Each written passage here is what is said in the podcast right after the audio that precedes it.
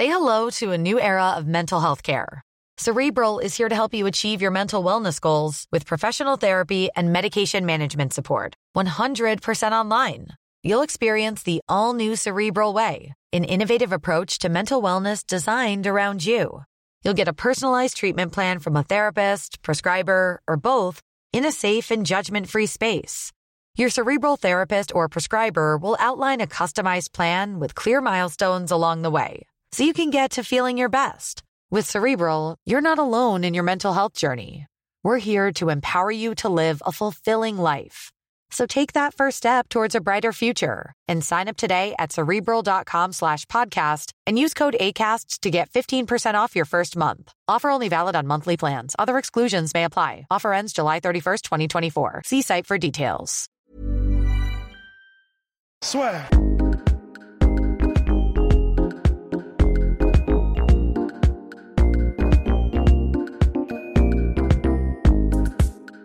Bonjour à toutes et à tous, bienvenue au podcast La Sueur, à toutes et à tous, parce que les 2,6% de spectatrices sont toujours au rendez-vous.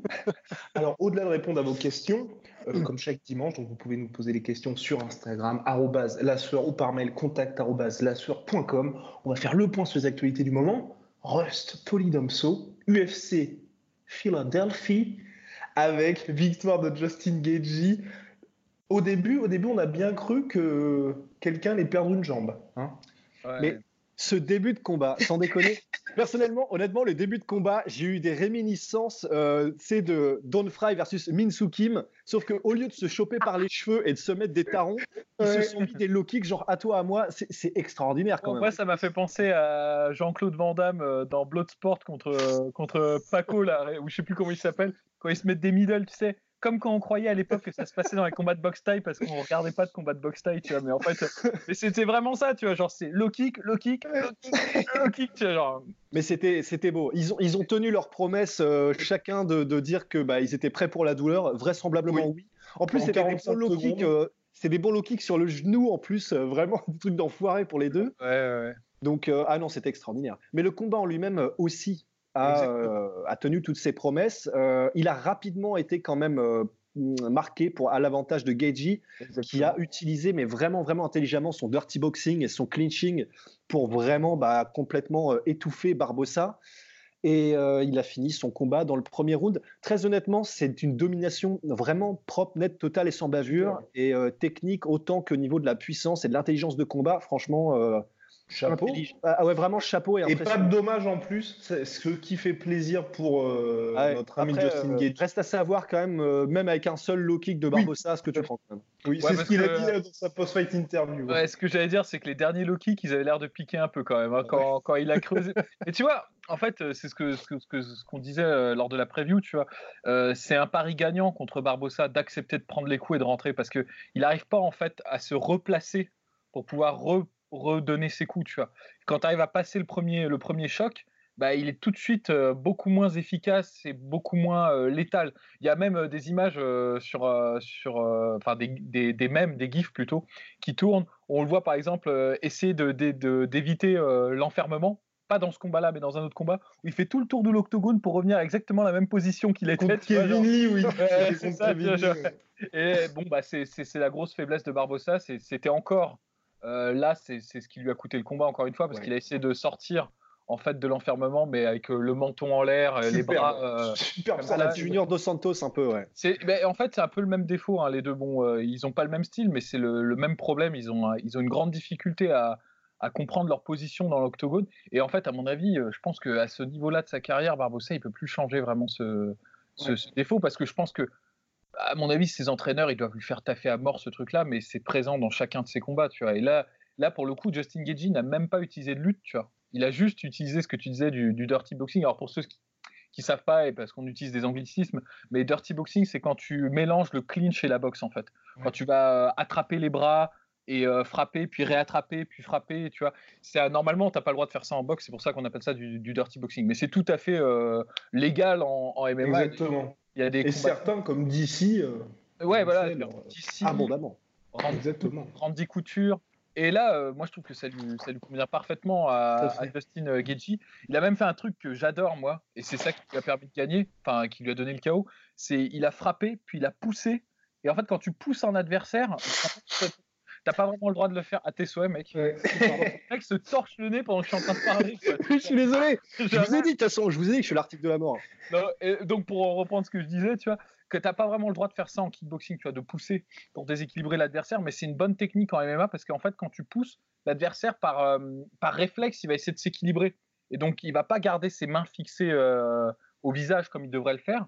Il va donc, du coup, euh, rabaisser sa garde et c'est comme ça qu'il s'est fait qui s'est fait shooter à Barbosa. Et juste pour la petite anecdote, et je terminerai comme ça, il y a un combattant de K1, pour ceux qui, préfèrent le kickboxing, qui faisait beaucoup ça et qui lui a permis de battre des mecs comme Peter Herr et même euh, notre Jérôme le batteur euh, national. Et pourtant, il n'était pas d'un super bon niveau. C'est un japonais qui s'appelle euh, Kyotaro Maeda, tu vois. Et lui, tout son style, c'est ce qu'il faisait tout le temps ça, tu vois. Il s'accrochait, il poussait, et quand il poussait, il revenait avec le crochet, tu vois. Et c'était stylé de voir Justin Gagey faire ça, du coup. Je, ouais, mais j'avais souvenir aussi de Petrosian qui le faisait un peu. c'est ma mémoire qui me joue des tours ou parce que Petrosian, pareil. Petrosian, c'est le niveau dessus, c'est-à-dire qu'en gros, lui, il faisait ça comme une forme de défense proactive dire quand tu t'approchais, il te poussait, il te poussait, puis après il pivotait et il mettait son, son middle kick. Donc là, c'est c'est euh, le level encore au-dessus. Là, on est, on est niveau Michel-Ange. Hein. Ouais. ouais un, another level, another level. Et donc là, pour revenir à Justin Gagey, qui finalement, après cette belle victoire contre James Vick et là maintenant Edson Barboza, qui confirme hein, finalement qu'il a fait les ajustements. Vous voulez le voir contre qui, messieurs? Il y a un, journaliste euh, canadien qui a dit j'aimerais aussi voir ce combat Nate Diaz contre Justin Gaethje c'est vrai que moi ça me ça me ferait saliver parce que je le vois toujours pas mine de rien hein, parmi le, gratin de cette catégorie lightweight qui est quand même pour moi euh, la plus dense de l'UFC euh, vous voulez le voir contre qui? Bah moi contre n'importe qui de toute façon Justin ouais. quand, quand il combat ça peut être même contre le combattant le plus chiant de l'univers il va t'en faire un une machine à highlight, quoi, tu vois, c'est clair. Et donc, euh, je sais pas, moi j'aimerais bien le voir contre Yakuinta, moi. Al, Al Yakuinta, Al C'est parce que les deux, c'est des guerriers. Euh, ils ont des armes. Yakuinta, il a une bonne, quand même un bon bras arrière et puis euh, il a une bonne lutte et puis il lâche pas l'affaire, quoi. Il lâche pas le morceau. Donc ça, ce serait pas mal. Et aussi, bon, bah, un combat qui, à mon avis, n'arrivera jamais, mais je l'appelle de mes voeux depuis un petit moment, c'est Justin Gagey, Tony Ferguson, mec. Ah oui, oh. aussi, aussi, ouais. Et c'est vrai, oui. Ouais, et là par contre c'est compliqué. Et Rust, tu veux le voir contre qui? Ben, c'est vrai que, en fait, j'aimerais bien le voir parce que j'avais vraiment espoir que contre Barbossa, on allait le voir contre un vrai pur technicien euh, au niveau du striking et que ça allait. Je, voulais vraiment voir quel problème allait lui poser Barbossa parce que il amenait des armes qu'on n'avait pas vues jusqu'à maintenant. Et j'ai été, bah, on peut pas vraiment être déçu, mais c'est vrai que bon bah il l'a parfaitement cadré et dominé en fait. Mais je suis toujours un peu à la recherche de ce technicien qui serait capable de poser des problèmes à Geji, juste vraiment parce qu'il sera au, au, niveau supérieur. Et je pensais à Donald Cerrone, mais je me dis en fait le problème c'est que je pense que Donald Cerrone on, sait à quel point il a du mal contre les mecs qui sont mentalement mhm. euh, au next level. Et j'ai du mal à voir Donald Cerrone tenir plus de un ou deux rounds face au vraiment à la moissonneuse batteuse Geji. Donc en fait, c'est vrai que maintenant j'en suis rendu, ouais, voilà, un petit peu finalement comme Polydomso, à attendre des matchs où de toute façon il faut absolument un mec qui soit euh, mentalement intestable. Mais c'est dingue, mais en tout cas dans mon esprit, ça devient un prérequis pour combattre Alvarez. Si t'as pas un mental encore, euh, pardon. Mm. Si t'as pas un mental qui est encore au-dessus c'est-à-dire qu'il y a les athlètes de très haut niveau à l'UFC, et même parmi les combattants UFC, tu en as qui ont un mental encore au-dessus. Et si tu pioches pas parmi ceux-là, tu pourras pas avoir un combat où euh, sera un peu mis en danger. Donc c'est vrai que Tony Ferguson, euh, si jamais il revient de tous ses soucis, ce serait mais Vraiment, il n'y a pas de mots. Bon, après, c'est pas, ce serait pas cool pour Tony Ferguson, parce que je pense que Tony Ferguson euh, mérite le title shot euh, amplement, tu vois. Et ce serait pas un cadeau de lui faire passer par. Euh, bah, de l'obliger à avoir un combat par, avec Justin Gaethje, même si ce serait un merveilleux cadeau pour nous, les fans, ce serait pas un cadeau pour, cadeau pour lui. Donc, non, moi, je pense que là, honnêtement, si Justin Gaethje, de toute façon, il poursuit sur sa lancée, comme de toute façon, il a sur le spectacle, lui, je pense qu'il n'aura pas de problème s'il continue de gagner à aller au title shot. il n'y aura, aura, pas un barrage médiatique à un moment donné, on lui dira bon, écoute, t'es gentil, mais non, tu vois. Lui, en fait, euh, si là, mettons qu'il, je sais pas, par exemple, il, combat contre Yakuinta et il bat Yakuinta, je pense qu'il y a moyen, tu vois, que, qu'il fasse. Après, Je pense aussi. Oula. Je, je, pense que. Pardon.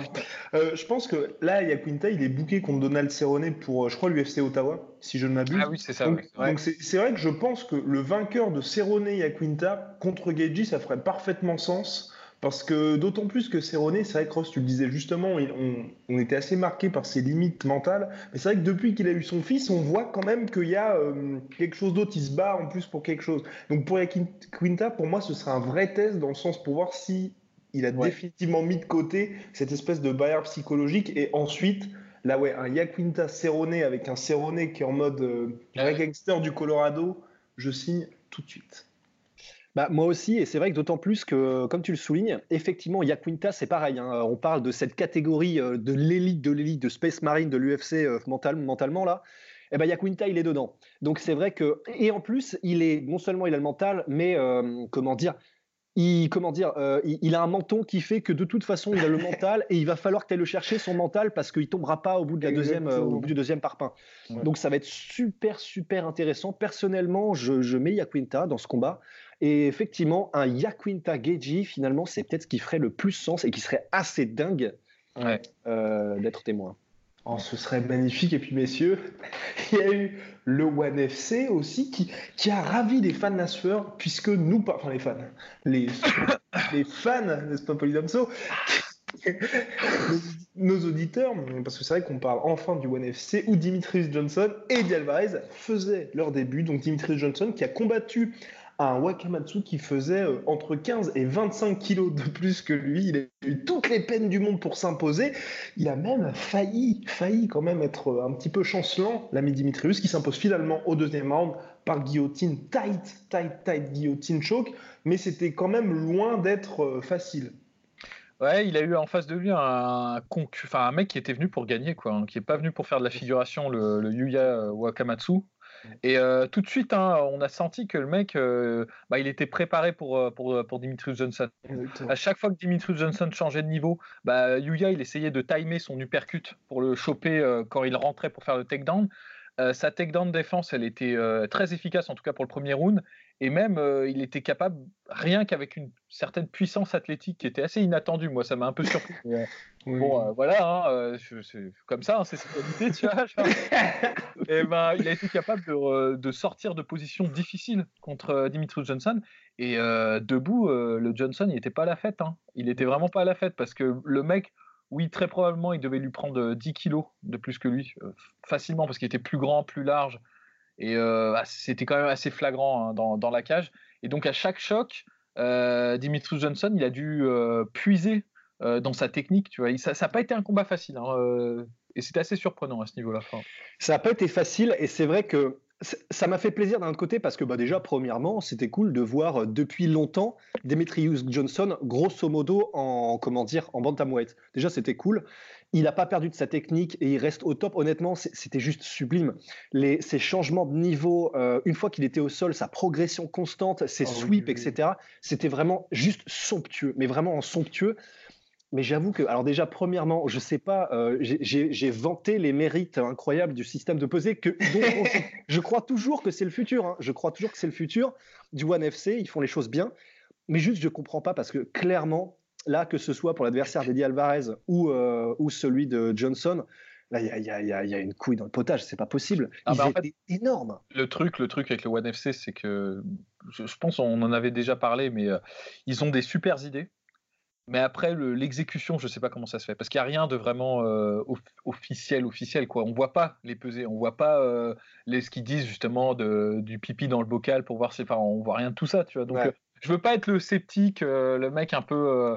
Hum, ça m'a l'air un peu fumeux, tout ça. Tu vois. Mais, mais quand même, là, là, il y avait des questions. on pouvait se poser certaines questions. Bon, après, encore une fois, peut-être que Dimitri Johnson n'a pas cuté de poids du tout et que Yuya Wakamatsu, c'est un mec qui se coupe une jambe pour rentrer dans, le, dans la cage. Je sais pas, j'ai pas vu d'autres combats euh, de Yuya Wakamatsu qui pourraient. Ah bon? Bah ça alors non, bah non, mais ouais, mais bon, voilà. Quoi. Ouais. Non, mais tout à fait, oui. Non, mais et donc, euh, Après, j'ai peut-être aussi un autre truc sur l'énergie de, de, Yuya Wakamatsu par rapport à Dimitri Johnson qui, qui était assez surprenant. C'est que Dimitri Johnson, pendant longtemps, il a fait des combats de 5 rounds. C'est vrai. Donc, il a ce rythme 5 rounds, tu vois.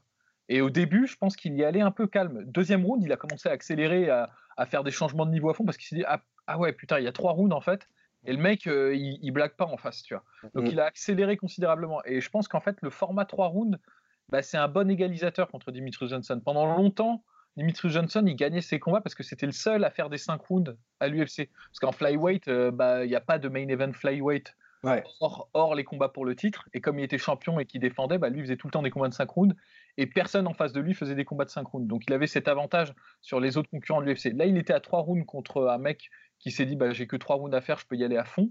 Et je pense que c'est pour ça qu'on, bon, euh, outre d'autres éléments euh, qui ont pu jouer évidemment, mais et d'un autre côté, je rejoins aussi Ross, c'est vrai que le côté athlétisme euh, de Wakamatsu est quand même impressionnant parce que c'est vrai que toute la palette technique y était vraiment pour Dimitri Johnson, mais il y avait vraiment ce côté, quand il arrivait à sécuriser enfin le takedown, le double leg y était, l'autre il suffisait effectivement d'une petite explosion, pas forcément plus technique, pour se relever. Donc tu avais ce côté quand même hyper frustrant d'un Dimitri enfin, On revoyait quelque part aussi, d'une certaine manière, le combat contre euh, Henri Cerudo, où c'est vrai qu'il y avait toute la technique de Dimitri Johnson face à un adversaire qui était quand même beaucoup plus athlétique, beaucoup plus dense, et puis qui arrivait quand même à, on va dire, euh, repousser hein, toutes les tentatives de ce bon Dimitrius, mais bon, qui conserve quand même l'essentiel en s'imposant, en avançant dans ce tournoi? Ouais, avec une guillotine. Euh, ouais, voilà, vraiment. Enfin, c'était, euh, c'était un peu. Tu avais le timer, quoi. C'était, tu sentais que le mec avançait en face mhm. et que si jamais Dimitrius Johnson n'arrêtait pas à le stopper, bah, c'était qu'une question de temps avant que le mec le coince. C'était vraiment exactement étrange.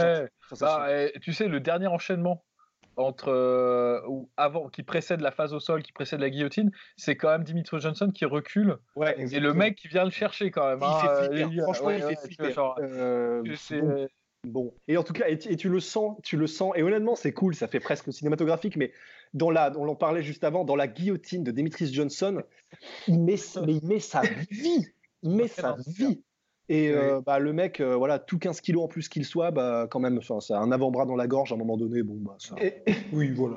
Et même sa célébration qui était vraiment, qui, qui montrait qu'il était énormément content. Quand on voyait aussi son, un de ses coachs qui allait pour le, le, porter, il énormément de parce que c'est que quand même le premier, le premier tour, donc on va se détendre. Et les gars, est-ce que, là je vous pose une question aussi, est-ce que vous pensez pas finalement que le fait que le head coach de Dimitri qui est aussi vice-président du ONE FC, le fait qu'il ne puisse pas être dans son corner pour ces combats-là, est-ce que ça le désavantage pas un peu? Parce que c'est vrai qu'à un moment donné, moi je me suis dit pendant le combat, euh, être tout le temps dans cette lutte et dans cette recherche du takedown où on voyait quand même qu'il se prenait pas mal de coups en avançant, notamment parce que l'autre arrivait bien à réagir dans cette gestion de la distance, est-ce que vous ne pensez pas que ça désavantage un peu Dimitri Johnson de ce point de vue-là? Personnellement, je ne pense pas nécessairement parce que très honnêtement, Là, son game plan pour moi était parfait. Hein. C'est honnêtement, euh, il, a, vu qu'il avait. En plus, Dimitri Johnson, quand même, il fait partie de cette catégorie de combattants qui sont tellement expérimentés que de toute façon, eux-mêmes sont tellement, euh, ont tellement de fight IQ et sont tellement intelligents dans la cage qu'ils sont eux-mêmes capables de s'adapter. Et Dimitri Johnson, honnêtement, euh, quand il a vu que clairement le mec en face, debout, était puissant, était rapide et faisait mal, euh, il, a, très vite adapté son game plan et il était parfait, honnêtement. Euh, ses, transitions étaient parfaites. Et euh, une fois au sol, il faisait exactement ce qu'il fallait. C'est juste que le mec en face était juste un lion indomptable, quoi, du Côte d'Ivoire. Mais, voilà, il pouvait, juste, il pouvait juste rien faire. Et, honnêtement, je ne sais pas vraiment si, parce que de toute façon, Mathieu a dû concevoir le game plan en amont, je ne sais pas vraiment si ça aurait apporté quelque chose. C'est le Cameroun en plus. C'est sûr, c'est les éléphants, la Côte Ah merde, c'est vrai, c'est vrai. En plus, j'allais faire Big Up Drogba, enfin, j'allais m'enfoncer encore plus. Mais en tout cas, ils étaient indomptables. Voilà, il était indomptable. Il y a après, c'est vrai que euh, Dimitri il appartient à cette euh, catégorie de, combattants. Je vais essayer de continuer, hein, si je t'emmerde pas trop. Euh. et, il appartient à cette catégorie de combattants qui arrive très bien à assimiler les conseils entre les rounds. Euh, de son coach parce qu'il a ce lien très particulier. Franchement, c'est un des rares hein, avec euh, TJ Dillashaw par exemple, euh, parce qu'il y en a plein, tu vois, les, coachs qui, expliquent bien ce qu'il faut faire et après ils font rien d'autre parce qu'ils sont ils sont ouais ils ont ils ont ils sont dans le dans leur zone tu vois ils sont imperméables aux avertissements et aux conseils de leur coach mais Dimitri Johnson c'est une de ses énormes qualités c'est qu'il arrive à être lucide à tout moment et à intégrer ce qu'on lui dit et à changer radicalement son game plan euh, d'un round à l'autre. Tu vois, c'est ce qui fait que c'est un, c'est un combattant euh, de ce calibre-là. Tu vois. Et là, le fait qu'il n'y ait pas Matthew, ça doit jouer quand même un petit peu, je pense. Mhm. Même si c'est à la marge, ça joue un petit peu. Même, je suis d'accord avec toi, Rust. Hein. je pense que c'est, euh, il est tout à fait capable de s'adapter, de faire les, analyses lui-même et tout. Mais je pense quand même que, le regard extérieur d'un mec aussi mhm. expérimenté que Mathieu, c'est toujours un avantage, surtout quand tu es capable d'avoir cette écoute pendant le combat. On verra pour la suite, de toute façon. Et puis, notre cher Eddie Alvarez, là, on s'est pris pas mal de mentions, les gars, sur euh, Twitter, mais sur Instagram. Eddie Alvarez est fini, les mecs, il est rincé, qui s'est fait finir à la fin du premier round, dur, dur, dur. En plus, finir à la fin du premier round, un round qu'il perdait, hein, je, pense qu'on est tous d'accord là-dessus, contre le russe, Timofey Yat, euh, Natsukin. exactement. Donc euh, voilà, triple champion euh, Pancras, je crois, en Russie, le bonhomme, et puis là qui venait là aussi pour gagner, qui a réussi à imposer euh, sa pression, et puis bah, le pauvre. Ouais, ça va être dur pour Eddie Alvarez, vraiment dur parce que c'est une vraie, vraie défaite par KO, vraie domination, et là c'est compliqué pour lui parce que là aussi, premier tour du tournoi lightweight, et il sort par la petite porte. Alors messieurs, bah bon, bah ça fait chier parce que bon, euh, on est, moi en tout cas à, titre personnel, j'aime beaucoup Alvarez. Enfin, je, j'en on en avait parlé dans le dernier podcast. Et ce qui semblait être euh, des vacances ou en tout cas une, une pré-retraite pépère s'annonce quand même beaucoup plus compliqué que prévu pour, pour, pour, Alvarez. le mec en face était bon, hein, clairement, c'était pas, pas du exact, oui, un petit client. Euh, Alvarez, euh, je ne l'ai pas trouvé euh, excellent sur ce combat. J'ai trouvé qu'il était timide. Je pense qu'à mon avis, il a dû prendre les, premières droites qu'il a dû prendre. Il, n'était pas dedans, quoi. Tu vois, il n'a pas tenté de takedown, il n'a pas fait ce qu'il fait souvent. Tu sais, les changements de niveau, où il bombarde au corps, puis il remonte et tout. Il n'y avait rien de tout ça. Il a été très. tu vois, il, était dans la tentative, il n'arrivait pas à installer sa distance. Euh, il attendait à l'extrémité d'un combattant qui avait une plus grande allonge que lui, donc c'est jamais une bonne idée de, faire ça. Et euh, dès, les, dès, les, premiers coups, euh, il n'avait pas envie de, combattre. Enfin, tu vois, Alvarez, c'est un mec qui se fait quand même souvent sonner en début de combat et qui est légendaire pour sa capacité à revenir, tu vois, à se ressaisir et à, et à jouer sur la distance, sur la résistance et sur sa victoire. Là, dès, dès qu'il a commencé à se faire vraiment choquer par euh, Timofey, il a lâché l'affaire. Enfin, honnêtement, euh, bah après, euh, bon, je, ne lui jette pas la pierre. Il en a peut-être marre de, se faire marteler le crâne, hein, mais c'est vrai que c'était un peu décevant de sa part. Bien joué de la part du, Russe qui a, je pense, décroché son plus beau scalp de sa carrière là. Et qui, a fait une, qui a fait un sans faute. Quoi. il, a, il a vraiment bien géré. Il n'a pas, fait d'erreur. Il s'est pas trop étendu. Il s'est pas exposé au takedown, même s'il n'y en avait pas. Il n'a pas pris ce risque-là. Il a été économe et efficace. Euh, Mais c'est vrai que j'ai trouvé aussi que. Alors, pour ma part, quand j'ai vu le combat, j'étais euh, relativement confiant quand j'ai vu Alvarez en anglaise parce que je trouvais qu'il avait des bons in and out. Je trouvais qu'il il avait chopé relativement rapidement le rythme de Timofey. Mais effectivement, euh, même si je l'ai trouvé euh, relativement bon dans son approche en anglaise, c'est vrai que c'est étrange parce qu'il quand même restait à l'extrémité des coups de Timofey et sans pour autant varier avec des low kicks ou quoi que ce soit. Et c'était assez, assez bizarre parce que rapidement on a vu qu'il avait le timing de Timofey, sauf que à la moindre, au, moindre coup qui se prenait en revanche, il y avait un truc bizarre qui se passait, comme si Timofey, enfin en gros, il avait vraiment le point euh, en pierre quoi. Mm. Et c'est vrai que j'ai eu aussi, à partir d'un certain point dans le combat, cette espèce de sensation, euh, comme tu dis, Polydomso, où j'avais l'impression de revoir un peu le, le Alvarez contre Connor, où il était un peu mystifié. Exactement. Que, il est, que ce soit par la puissance des coups, par le timing de Timofey, qui était quand même, il avait réussi à le choper parfois euh, assez, assez vraiment de façon clean, et, vraiment c'était assez stylé. Et il était un peu phasé, c'était un peu, euh, on le sentait vraiment, comme, comme tu disais, timide et un peu timoré dans ses attaques. Et il a dû effectivement prendre certains coups, et je sais pas, ça, ça, sa volonté, c'est comme si elle avait vraiment, comme si elle s'était écroulée. Et honnêtement, euh, la, séquence de fin, quand il se prend les, euh, les, coups, de, les coups de bélier, là, tu sens que effectivement, euh, dans ses autres combats, il se prend un knockdown, il revient, il a la rage, etc. Là, c'était très étrange. Il a pris le coup et il a tout plus envie d'y être. Quoi. Ouais, parce qu'en fait, c'est hein. pas un chaos c'est pas un chaos comme là Barbossa s'en est pris un quoi tu vois c'est il se prend les coups tu vois et, en fait il se, termine en position fétale toujours conscient il est toujours conscient et tout. Donc bon après on n'était pas on n'était pas dans la cage. Ah non non, non alors là ça, non, se trouve, ça se trouve le mec et c'est plus que probable en face oui d'autant il a peut-être des enclumes à la place des mains tu vois c'est fort possible hein, d'autant plus que comment dire effectivement Timofey même délire que Demis Johnson je pense qu'il devait bien lui mettre euh, ouais, 15 kilos facile. Hein. Euh, c'est clair. Quand tu lui mets 15 kilos facile, c'est vrai que les coups font un peu plus mal et euh, ce d'Alvarez, ouais, ça, ça, piquait un peu moins. quoi. Exactement. mon cher Rust, mon cher Rust, vous sortez du champ assez régulièrement. Ah merde. Je, bah, je, je, je, reste discipliné. Exactement, c'est problématique pour nos. je suis un petit peu de Bob e, e, Exactement. Bien, messieurs, nous allons pouvoir répondre aux questions. Alors, on a de nombreuses questions, ça nous fait énormément plaisir parce que ça veut dire quand même que, que vous nous suivez. Donc, la sueur sur Instagram pour nous les poser. Si vous n'avez pas Instagram, par mail, contact Donc, on va y répondre. On a beaucoup de questions pas mal de questions assez euh, sur des sujets quand même assez euh, vastes. Donc messieurs, on va essayer quand même de timer toutes nos réponses parce que sinon on est là pour la nuit. Donc première question de Liber Alexandre 71.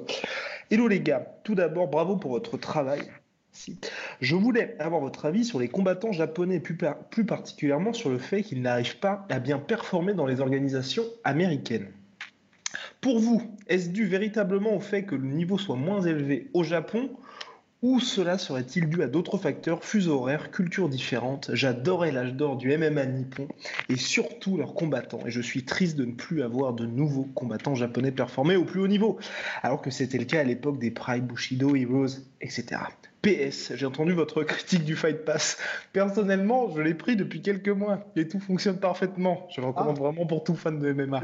Bonne continuation à vous, au plaisir de vous écouter. Euh, moi, petit point avant de laisser euh, les deux experts répondre. Moi, je pense aussi que c'est une question de marketing dans le sens où euh, aujourd'hui l'UFC a clairement plus aucune envie de promouvoir les combattants japonais. Bah, par exemple, Kyoji Origoshi qui lui s'épanouit maintenant au Rising. Et donc il y a ce côté certes effectivement un petit problème sportif aujourd'hui où c'est plus, il n'y a, plus la même richesse qu'avant. Quoique, nous allons voir ça avec Polydome et Rust. Mais je pense aussi du côté du marketing, l'UFC a plus du tout envie d'investir sur ces, euh, sur ces combattants-là. On voit aussi au nombre d'événements qui font un ou deux en Asie par an. Donc c'est vrai que pour eux, il n'y a pas vraiment cette plateforme-là qu'il y avait avant. Messieurs, parole, parole aux experts. Moi, je vais très vite laisser la parole au spécialiste S euh, Asie, Monsieur Polydomso. S, S Asie. Allez, ah, d'accord. Pardon, excuse-moi, je te, je te, je te le tapis rouge là. non, moi je pense qu'il y, y, y, a les deux. Il y a les deux en fait. Il y a effectivement un manque d'intérêt marketing de la part du, euh, de l'UFC, enfin en tout cas des organisations euh, américaines. Mais également, ce qu'il faut savoir, c'est qu'au Japon, il y a eu effectivement euh, un âge d'or qui correspond au, à la période K1 Pride en fait. Principalement, c'est là où ils avaient vraiment un pool de combattants qui était assez développé. Euh, bon, bah, on va citer les plus connus hein, euh, Sakuraba, Norifumi Yamamoto, que Dieu est son âme, hein, et, euh, et toutes ces personnes-là, tu vois, qui étaient très très efficaces et très bons. Le problème, c'est quand. Pardon Rapidement, Takanorigomi, superbe article de notre cher Polydomso à lire sur la un article à lire et à relire. Je vous en prie. je vous en prie. D'accord. Et en Takanori, c'est super, hein, ça me fait de la pub, c'est cool. Et, euh, non, bah oui, Takanori Gomi aussi excellent. Euh, le truc, c'est qu'en fait, il y a eu aussi, un, je pense, euh, une, une, image qui s'est un peu fanée au Japon de, de, ce sport-là. C'est que pendant cette période, le sport était vraiment bien vu. Et en fait, il y a eu, il y a eu des scandales au niveau du, du K1 et au niveau du Pride qui était quand même assez lié avec la pègre locale. Bah, je vous laisse vous renseigner là-dessus. Il, y a eu beaucoup de, choses qui ont été écrites. Euh, vous pourrez vous faire vous-même votre opinion euh, sur, euh, sur ce qui s'est passé. néanmoins, l'image publique de ce sport a vraiment décliné au Japon et il y a de, moins de gens qui, qui, ont été intéressés par ça. Par exemple, Kyoji Origuchi en parlait. Dans une des interviews qu'il avait données, vous pouvez trouver la vidéo, c'est à Vice, je crois, une interview qu'il avait faite à Vice. Et euh, il expliquait qu'en gros, euh, bah, là-bas, si tu fais du MMA, tu es vu comme un yakuza, quoi, tout, simplement. Tu vois. Alors que c'était pas le cas il y a, il y a, 10 ans, mais c'est quelque chose euh, qui maintenant est assez récent. Donc il y a moins de gens qui s'intéressent à ce sport, même au Japon. Après, au-delà de ça, euh, une des raisons aussi qui, fait que les Japonais percent pas trop euh, à l'UFC, c'est aussi lié au fuseau horaire. Hein. Il y a beaucoup de combattants qui se, plaignent euh, de ça, que c'est très compliqué pour eux de gérer leur entraînement au Japon et d'ensuite de performer à leur maximum aux États-Unis. une autre raison qu'on peut donner, c'est que généralement les combattants japonais, ils constituent, enfin, il y en a beaucoup dans les petites catégories et les petites catégories n'intéressent pas trop en fait euh, les, promotions américaines. Et euh, par exemple, le meilleur combattant japonais actuel, c'est Kyoji Horiguchi. C'est un mec qui a un niveau, honnêtement, pour moi, c'est le meilleur euh, flyweight avec Cerudo et Dimitrius Johnson. C'est, mhm. il, est, à peu près au même niveau, quasiment. Tu vois, il doit être un petit peu en dessous, mais il, est, il est exceptionnel ce mec-là. Et il est parti de l'UFC sur un bilan de 7 victoires, une défaite contre Dimitrius Johnson. Voilà. Et à 22 ans ou 23. Donc, euh. bah ouais, voilà. Et depuis, il aligne les, les, les scalps euh, au Rising. Donc, c'est un mec qui aurait très, très, très largement le niveau pour, euh, pour évoluer à l'UFC. Euh, manque d'intérêt de la part du public américain pour les petites catégories, je pense que ça joue aussi. Il y a peut-être aussi une autre raison qui est euh, qui, qui, qui est qu'on peut hypothétiser, c'est le fait que le, Japon a une énorme tradition martiale, que ce soit dans le judo ou même dans les sports de striking. Honnêtement, enfin, ils sont très très bons et même maintenant on le voit dans les petites catégories, ils ont des strikers d'exception. Il y a peut-être aussi le fait que euh, Bon, au-delà du fait que démographiquement, effectivement, c'est quand même moins probable d'avoir des Japonais au-delà de middleweight, enfin, c'est clair. Mais il y a aussi Life is made up of many gorgeous moments. Cherish them all, big and small, with Blue Nile. Whether it's for yourself or a loved one, Blue Nile's unrivaled selection of expertly crafted fine jewelry and statement pieces help make all your moments sparkle. Blue Nile's experts are on hand to guide you, and their diamond guarantee ensures you get the highest quality at the best price. Celebrate a life well lived in the most radiant way and save up to 30% at BlueNile.com. That's BlueNile.com. Le fait qu'ils euh, n'ont peut-être pas la tradition comme l'ont les combattants américains de lutteurs. Et le problème, c'est que ça, a pu jouer, par exemple, Norifumi Yamamoto Kid, quand il est tombé contre Demetrius Johnson, ça a été l'exemple parfait. Il s'est fait euh, out-grappler, enfin vraiment euh, out-wrestler même. Mm. Euh, et il y a peut-être ça qui joue aussi. lorsque, les combattants, lorsque les combattants japonais viennent aux États-Unis et se retrouvent contre des lutteurs de métier qui ont fait la transition MMA, euh, généralement, ça, ça, ça, ça, va bien pour le lutteur et mal pour euh, la personne qui vient d'un background un peu plus, un peu plus traditionnel. Quoi. Hmm. En tout cas, affaire à suivre, mais c'est vrai que là, avec, enfin, c'est pas forcément du MMA, mais c'est vrai qu'avec les euh, Takeru et puis notre, ami, Nasukawa, et notre ami Tenshin Nasukawa, il y a quand même en kickboxing des noms qui arrivent, donc affaire à suivre, surtout qu'ils sont extrêmement jeunes. Question de Marwan94. Bonjour, que pensez-vous du combat Gastelum versus Adesanya? Réponse le 8 avril ou 9 avril, mon cher Marwan. Teasing. Teasing, le teasing, c'est la folie. Alors, question de Steve Adja. Alors, euh, Salut les gars, j'aime beaucoup votre travail, c'est trop. Ce serait possible d'avoir un portrait la sueur de Michael Binom Page, sa carrière, votre avis sur son style? Pourquoi il n'est pas l'UFC Tout ça, force à vous? Bon, bon on répondra euh, ultérieurement. Hein. Euh, hello la sueur, donc euh, deuxième question de notre cher Steve. Hello la sueur, déjà merci à vous, car j'ai eu la réponse à ma question présente dans un de vos podcasts. Bon, bah, pouvons-nous avoir quelques infos récentes sur le MMA en France? Pourquoi sommes-nous encore à la traîne? Et deuxième question, sinon l'événement d'hier soir, UFC Philadelphia, c'était le feu, le mois de mars entier d'ailleurs. Que diriez-vous de faire des vidéos style bilan mensuel? Vous l'avez compris, c'est toujours un plaisir de regarder vos vidéos, de ne lâcher rien et force à vous. Bon, on fait déjà des bilans hebdo, on faire des bilans mensuels en plus. Alors les gars, le MMA en France avant que Rust ne décède, on va essayer de faire ça en 5 minutes, le même en France. Est-ce qu'on est à la traîne? Bon, bah, moi personnellement, je trouve que avec la situation légale du MMA, on se débrouille quand même pas mal. Je pense. Hein. avec euh, une team MMA Factory qui fait partie des meilleurs d'Europe actuellement. Et puis, euh, bah, on va dire pas mal de combattants qui arrivent ici et là à faire des bons résultats. Donc c'est vrai que le jour où le MMA en France sera légalisé, on va dire on a déjà de solides bases, je trouve, pour quand même euh, une situation qui est quand même qui, devrait être plus que précaire. Non, bah c'est sûr, c'est ce que disait euh, de toute façon euh, Mansour Barnaoui qu'on a eu la chance d'interviewer, c'est que eh le, le, talent il est présent. Il y, a, il y a des mecs qui sont excellents dans toutes les zones en fait, tous les domaines en fait qui composent le MMA. On a de très bons kickboxers, de très bons boxeurs, de très bons lutteurs aussi et aussi de très bons euh, grappleurs, même si c'est pas vraiment comme en Europe, c'est pas vraiment, en tout cas en Europe occidentale, mmh c'est pas vraiment vraiment notre spécialité, mais comme on a une grosse école de judoka, euh, il y a quand même des gens qui sont très très bons euh, dans ce niveau-là. Et quand on voit par exemple le succès d'un Mansour Barnaoui en grappling, euh, on se dit que bon quand même, on doit savoir se débrouiller. Hein. Ouais non non, mais clairement il y a, y a, le talent, il manque juste en fait les, les institutions et les structures en fait. C'est le, le seule chose qui manque. Et ça, bah, ça ne viendra que quand ce sera légalisé en fait. Donc Ouais. Et c'est vrai qu'apparemment, ce qui est un peu complexe, c'est aussi le fait que c'est un dossier qui revient régulièrement en fait euh, sur la table des ministres des Sports euh, du gouvernement français. Le problème, c'est qu'ils en changent régulièrement et qu'à chaque fois qu'il y a un nouveau ministre des Sports, bah, tu ramènes le dossier et euh, il faut reconvaincre la personne et refaire un espèce de, de plaidoyer à chaque fois. Donc c'est un peu une histoire sans fin, c'est compliqué. Mais bah, j'ai envie de dire, c'est un peu, de toute façon, l'appel de l'argent, je pense, fera qu'au bout d'un moment, il y a tellement à brasser euh, du point de vue des événements de MMA que à un moment donné, euh, le fric appelant le fric, je pense que le MMA, c'est qu'une question de temps avant qu'il ne soit légalisé et que le gouvernement français ne se rende compte que du point de vue divertissement, bah, il y, a, y, a, maille à faire. Quoi.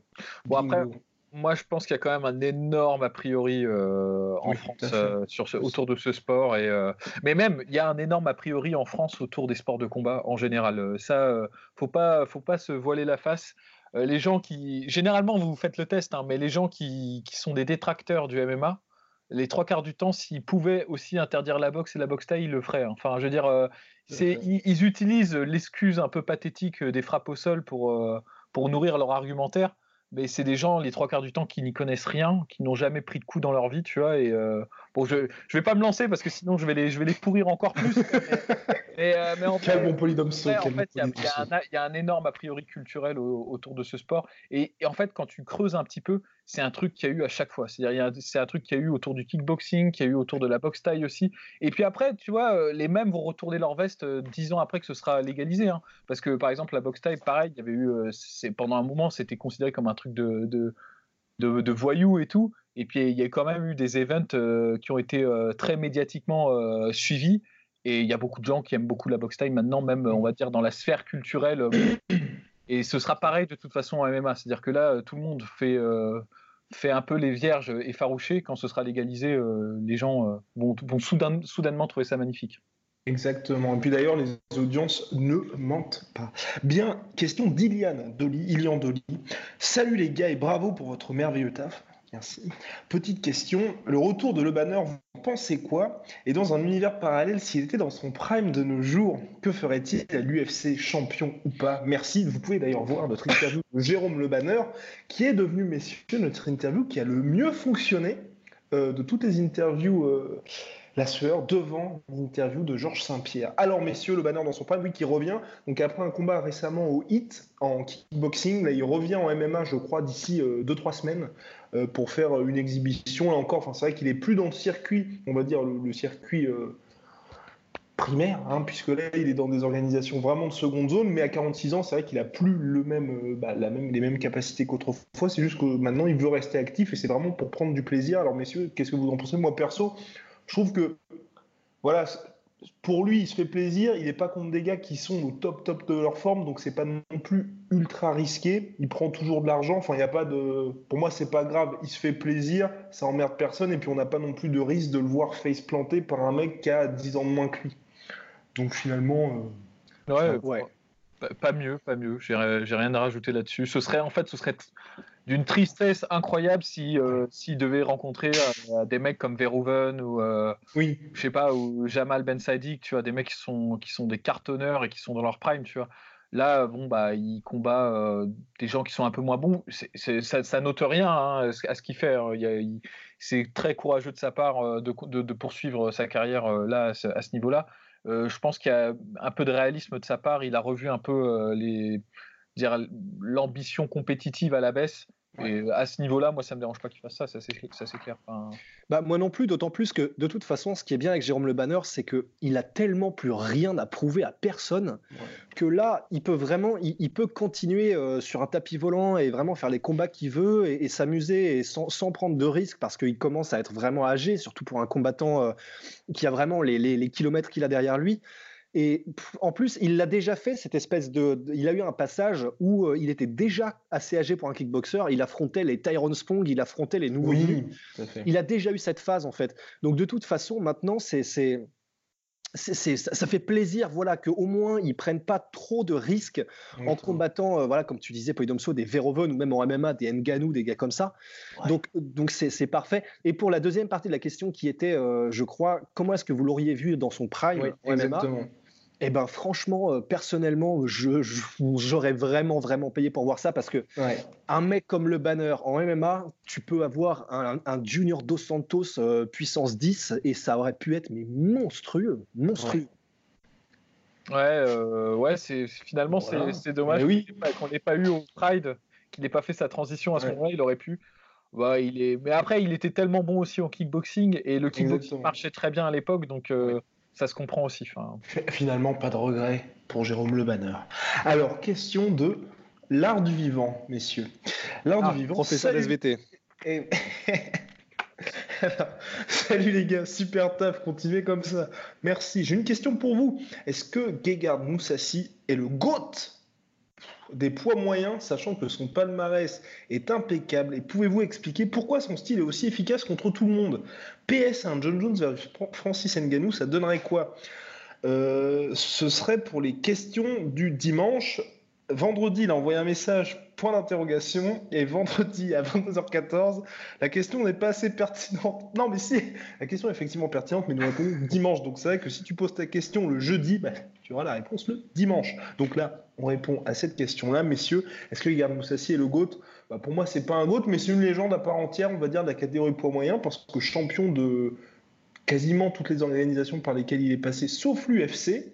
Et puis il est parti de l'UFC après une série de quoi? 4 victoires consécutives? 4-5 victoires consécutives. La dernière des gros Chris Weidman, exactement. Thiago Santos euh, aussi. Thiago Santos également. Donc ouais, pour moi, euh, très gros client, mais euh, GOAT, non. Pour moi, en fait, bon, je vais, dire un truc, je vais peut-être me faire tracher pour dire ça parce que c'est un peu. c'est actuellement sortir ça, ça, ça, va être que je aucun, aucun problème, euh, je veux dire, euh, de vision oculaire, exact. Non, non, non, ce que j'allais dire, c'est que c'est un peu pour moi le Eddie Alvarez des middleweight, en fait, euh, Moussassi. Mhm. C'est un peu un mec euh, qui s'est pas vraiment stabilisé dans, dans une organisation. Mhm. qui a combattu un peu tout le monde dans plusieurs catégories. En plus, il a été assez longtemps lourd léger. Euh, Moussassi, il a notamment, euh, il était pressenti pour combattre Gustafsson. Ça s'est pas fait parce que Gustafsson s'est blessé, mais ça aurait été un combat, je trouve, très très intéressant.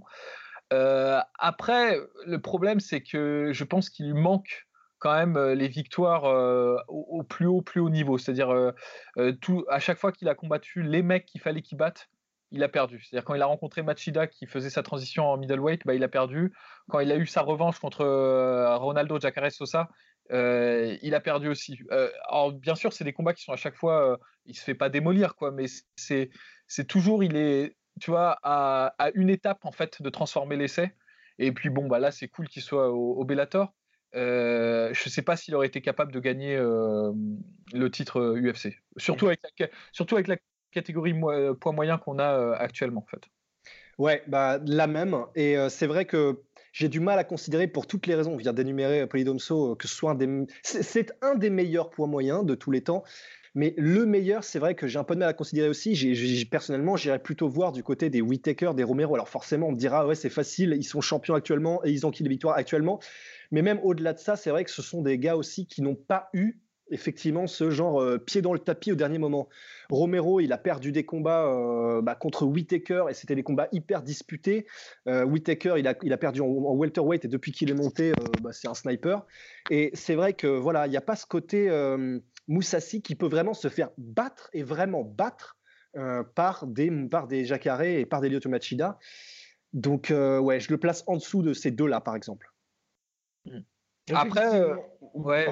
Je vous en prie, Après, un, argument quand même en la faveur de, de Gégar Moussassi, mhm. pourquoi il est euh, si impressionnant, c'est qu'il a quand même une, longévité de carrière qui est quand même euh, assez dingue, parce qu'il a commencé très très jeune. Euh, il a, finalement, je crois qu'il a à peu près le même, la même chronologie de carrière qu'Anderson Silva. Et quand tu vois où en est Anderson Silva et où en est Gégar Moussassi aujourd'hui, c'est quand même assez fou de se dire ils ont commencé à peu près aux, mêmes périodes en fait, quasiment. Ils n'ont pas le même âge, mais, mais c'est quand même assez dingue en fait de se dire ça. C'est qu'il arrive quand même à garder un niveau très compétitif. Il est, il est, dans le top 10, quoi. Tu vois, il a toujours plus ou moins été dans le top 10. Et euh, encore aujourd'hui, moi, je le considère encore euh, dans le top 10 euh, des middleweight. Mais aujourd'hui, ce que j'aime bien, c'est qu'il gère vraiment bien sa carrière. Il la gère intelligemment. Et à un moment donné, c'est vrai que là, il a quoi? Plus de 50 combats, je crois, professionnels de MMA. Donc à un moment donné, il faisait vraiment, notamment quand il était au Dream, c'était vraiment, il faisait, enfin voilà, il combattait un petit peu trop.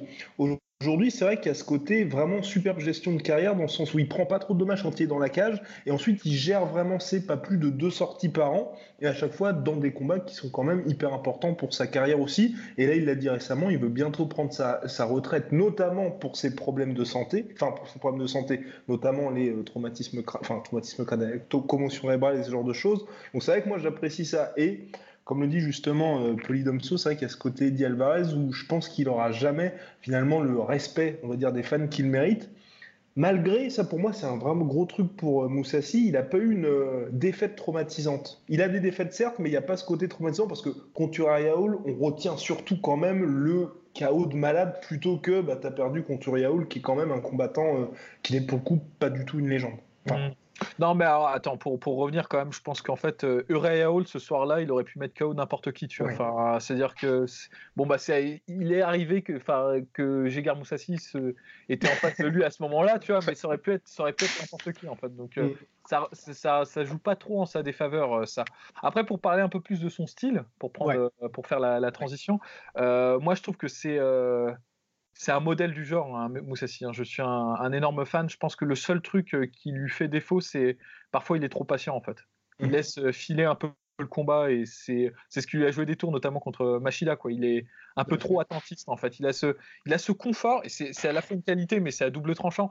Il a un sang-froid à toute épreuve, Jekar euh, Moussassi. Il peut être débordé, se prendre des coups, se faire mettre au sol et tout, et il va avoir la même, même visage, le même, la même concentration. Il sera pas atteint euh, mentalement et il continuera d'appliquer euh, ce qu'il doit appliquer. Donc c'est très impressionnant, mais parfois il lui manque un peu ce sens euh, de l'urgence. qui pourrait en fait lui, donner justement le petit sursaut qui, le ferait gagner. Tu vois. sur sa technique, c'est un excellent grappleur. Il sait à peu près tout faire au sol. très, bonne, très bon sens du finish. Il a un bon flair pour choper la soumission au moment où il y a un mouvement. Tu vois.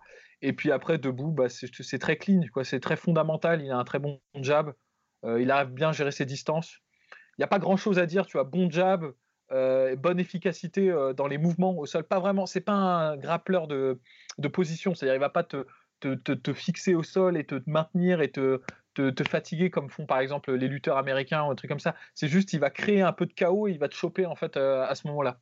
Donc, Et c'est vrai que c'est pour ça que c'est vachement intéressant d'avoir euh, Gegard Moussassi parce que un peu à la manière de Josh Barnett, c'est un gars qui de par son style euh, a une telle longévité et c'est vrai que c'est jamais un gars qu'on verra faire des spinning back kicks à la Barbosa ou euh, tenter des trucs de dingue dans les moments clés. Il va constamment rester ultra discipliné, ultra patient. Et c'est ce qui fait que, voilà, comme tu disais, en fait, sa technique est tellement, est tellement clean qu'il peut se le permettre, qu'il peut gagner des combats comme ça. Et que c'est ce qui fait que de toute façon, il est tellement complet que euh, ouais, il peut, il peut tenir la dragée haute à tout le monde et sans prendre nécessairement énormément de risques. Donc euh, pour ça, c'est vrai que c'est un modèle du genre en tout cas. Modèle du genre, ce bon vieux qui garde. Et puis il y avait la deuxième question donc euh, de notre cher ami l'art du vivant. Ancien Ganou John Jones, les gars. Alors kiffant ou pas? Perso, perso, ça fait partie des combats. Ça...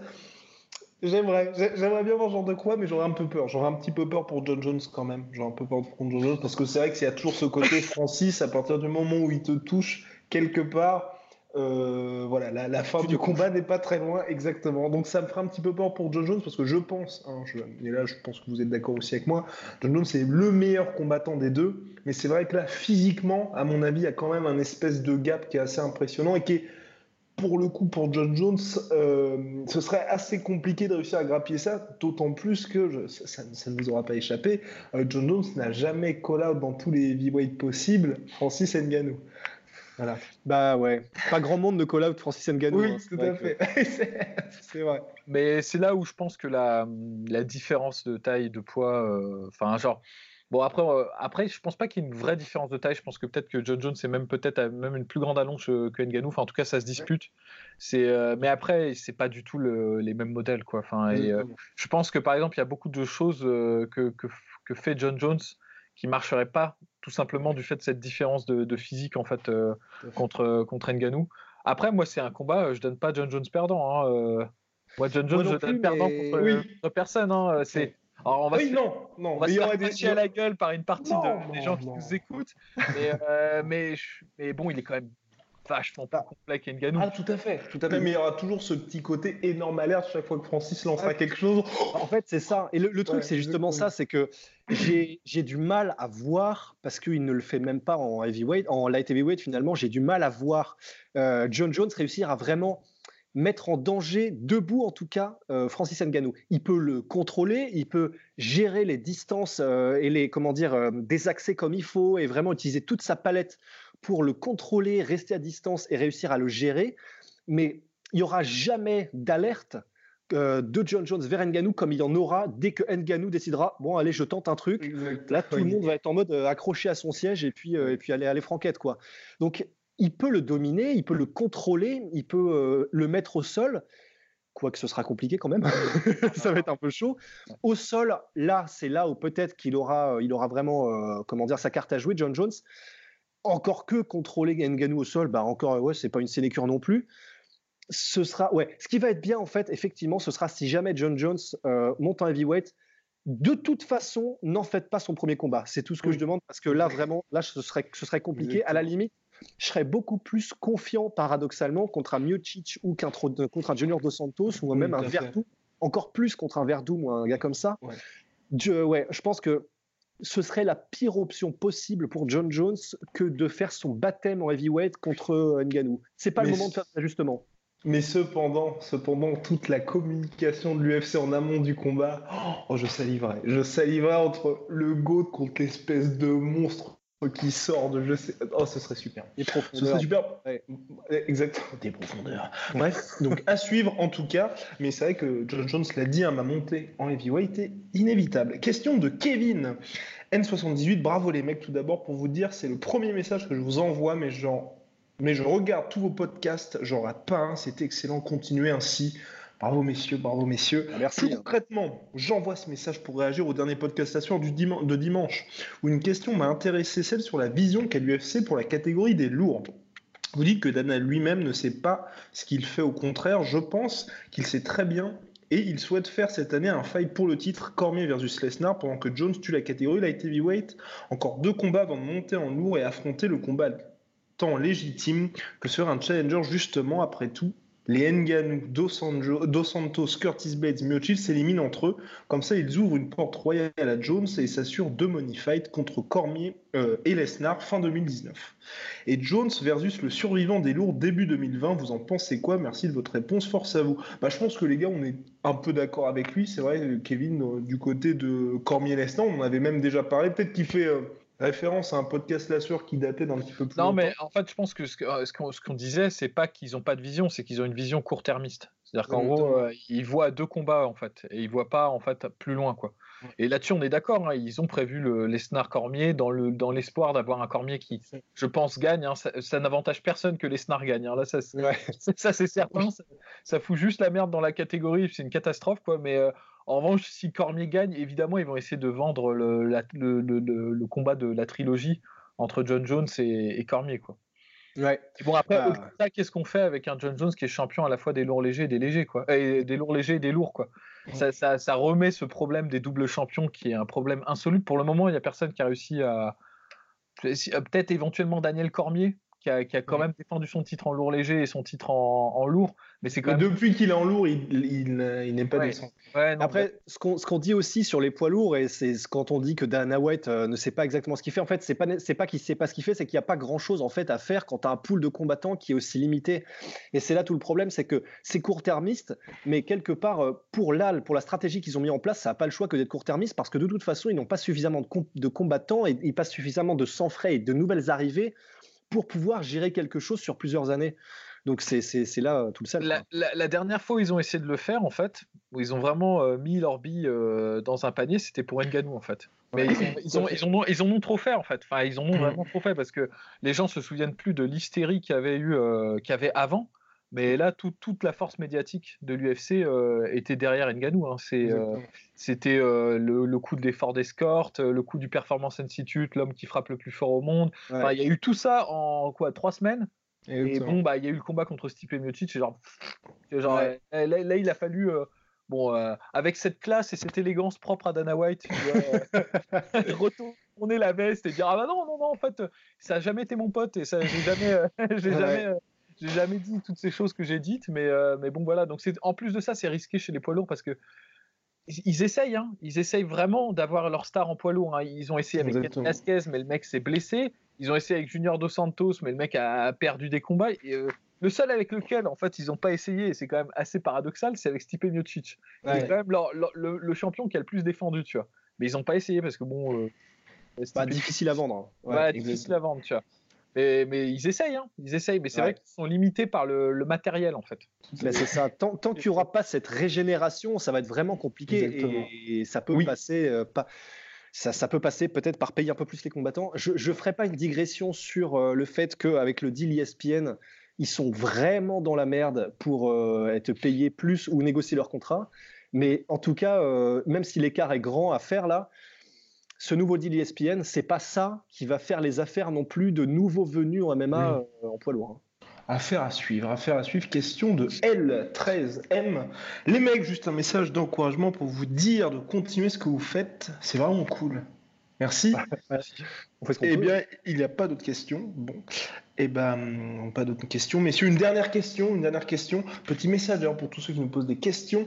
Euh, à chaque fois, on privilégie les nouveaux arrivants, et puis ensuite ceux qui nous ont déjà posé des questions, on les garde quand même de côté, mais c'est vrai qu'on essaye un peu de faire un, espèce de petit roulement.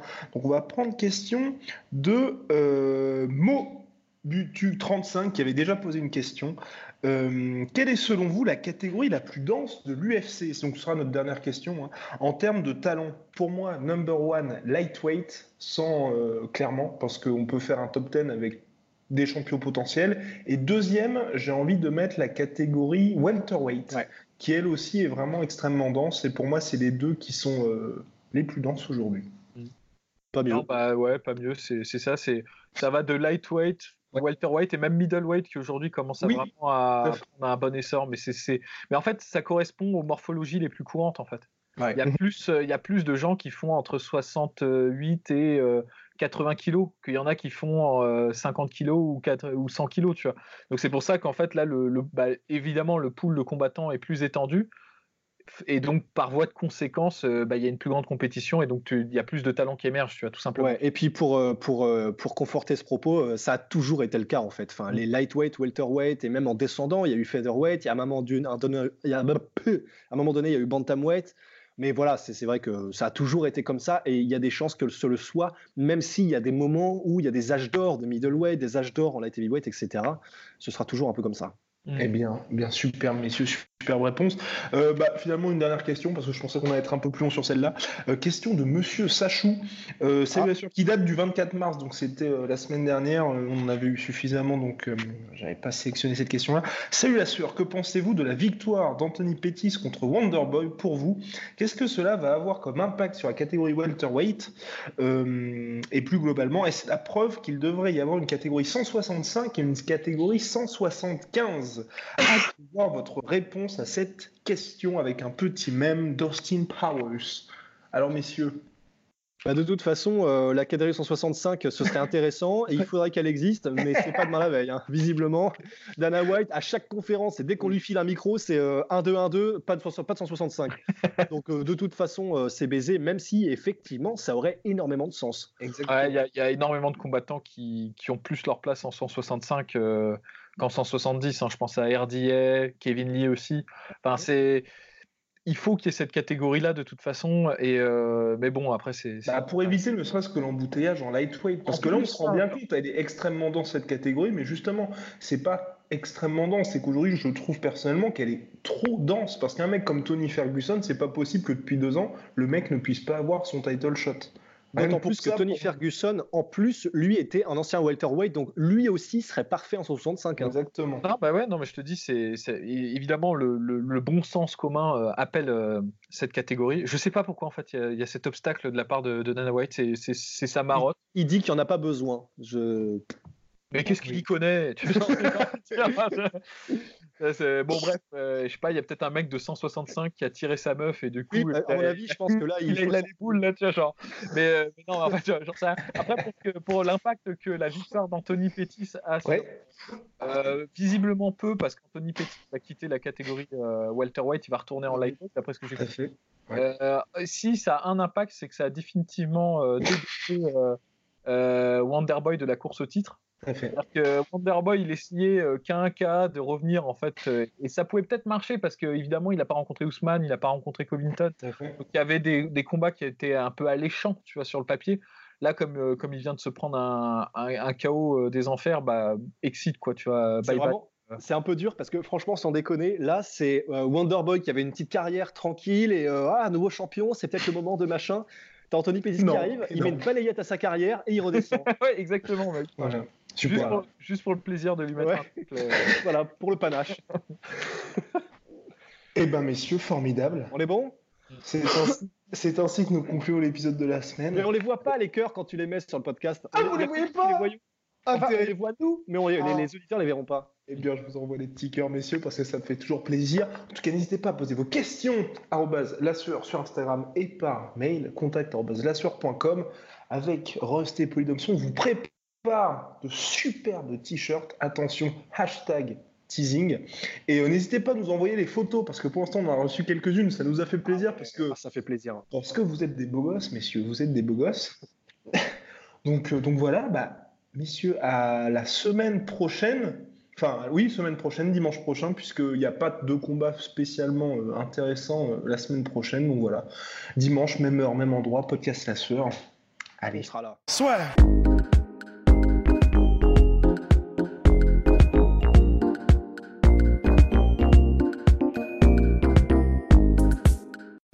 Et voilà, c'est la fin de votre épisode du podcast La Sœur. Si ça vous a plu, n'hésitez pas à nous mettre les 5 étoiles sur Apple Podcast ou sur Spotify. Vous pouvez aussi nous laisser un petit commentaire, ça nous aidera beaucoup.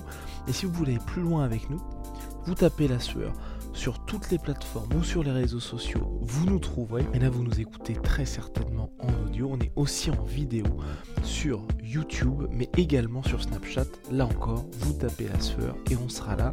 Merci de votre fidélité et à très vite pour de nouvelles aventures.